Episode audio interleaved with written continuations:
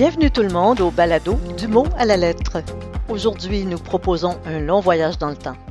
Nous visitons la France, Paris, au XVIIe siècle, cette époque qui a vu s'opposer les styles baroque et classique.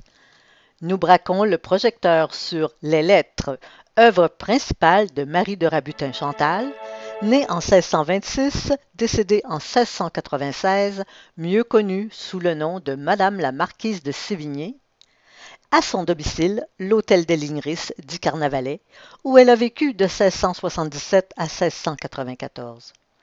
Cet hôtel, situé dans les 3e et 4e arrondissements de Paris, quartier du Marais, est aujourd'hui converti en musée d'histoire de la ville.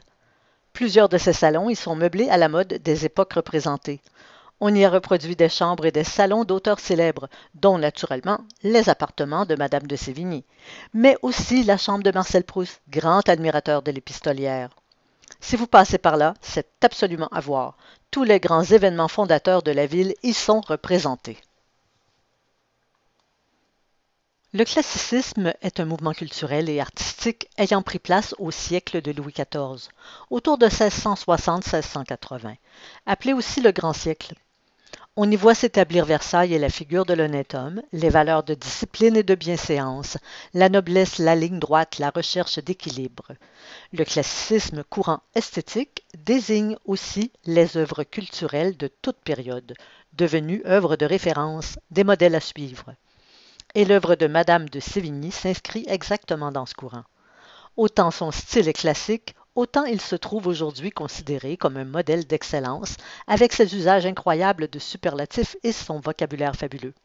Dont voici un exemple. Je m'en vais vous demander la chose la plus étonnante, la plus surprenante, la plus merveilleuse, la plus miraculeuse, la plus triomphante, la plus étourdissante, la plus inouïe, la plus singulière, la plus extraordinaire, la plus incroyable. Le classicisme s'est illustré dans le genre théâtral avec les tragédies au code strict et rigoureux. Règles des trois unités, les cinq actes en alexandrin, la bienséance, la vraisemblance. Les fables et les satires, les maximes et autres caractères sont aussi remis au goût du jour. Et c'est ici que notre marquise potineuse s'amène avec sa correspondance quelque peu moraliste. Veuve à 25 ans, ses enfants, un garçon et une fille, occuperont dès lors toutes ses pensées. Surtout sa fille, dont elle est totalement gaga.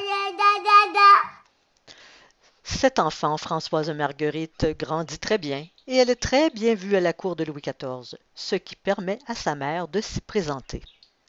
Elle est fatalement mariée et devient comtesse de Grignan. Le couple part vivre en Provence à la demande du roi.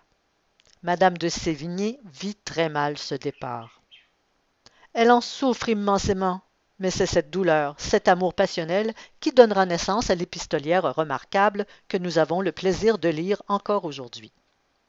L'ennui et la nostalgie sont les sources de sa production prodigieuse, mais surtout cette promesse qu'elle s'est faite d'envoyer une missive à chaque courrier partant pour la Provence.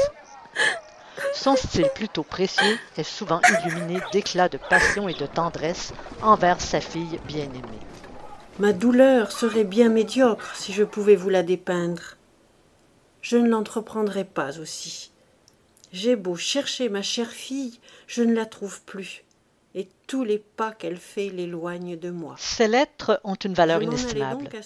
Elles font œuvre de mémoire en nous informant des événements importants à la cour, ainsi que des témoignages de première main sur l'ère du temps, les mouvements culturels et politiques, les aléas de la vie aristocratique à la manière d'une chronique tenue au jour le jour.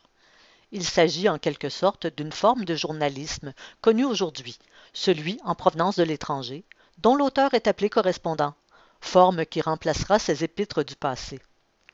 Le côté reportage qui s'y exprime, le témoignage sur la vie parisienne, les réflexions, les conseils, rappellent un peu les blogs d'aujourd'hui où chacun s'épanche et raconte ses expériences à qui veut bien les lire.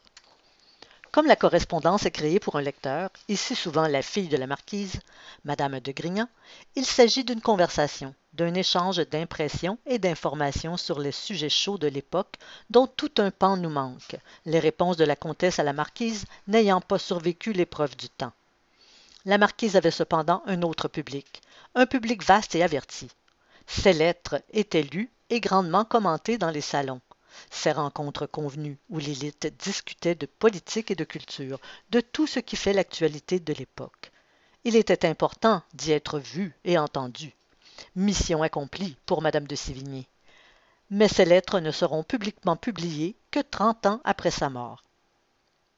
Par ses intérêts multiples, son esprit vif et sa personnalité unique, Madame de Sévigné est un témoin exceptionnel de son temps. Elle nous offre une fenêtre ouverte sur son monde. Sa correspondance nous permet, encore aujourd'hui, une vue de l'intérieur sur ce siècle fantastique. Encore de nos jours, des gens sont enchantés par le faste et l'incroyable créativité de cette femme remarquable.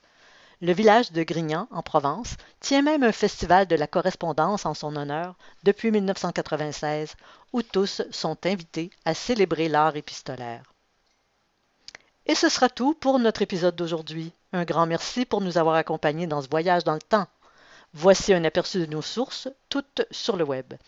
Encyclopédie Universalis, Espace français, France Culture, Musée d'histoire de Paris Carnavalet, littératureaudio.com, livre audio gratuit, par auteur Madame de Sévigné, et le Festival de la correspondance à Grignan sur www.grignanfestivalcorrespondance.com. À la prochaine!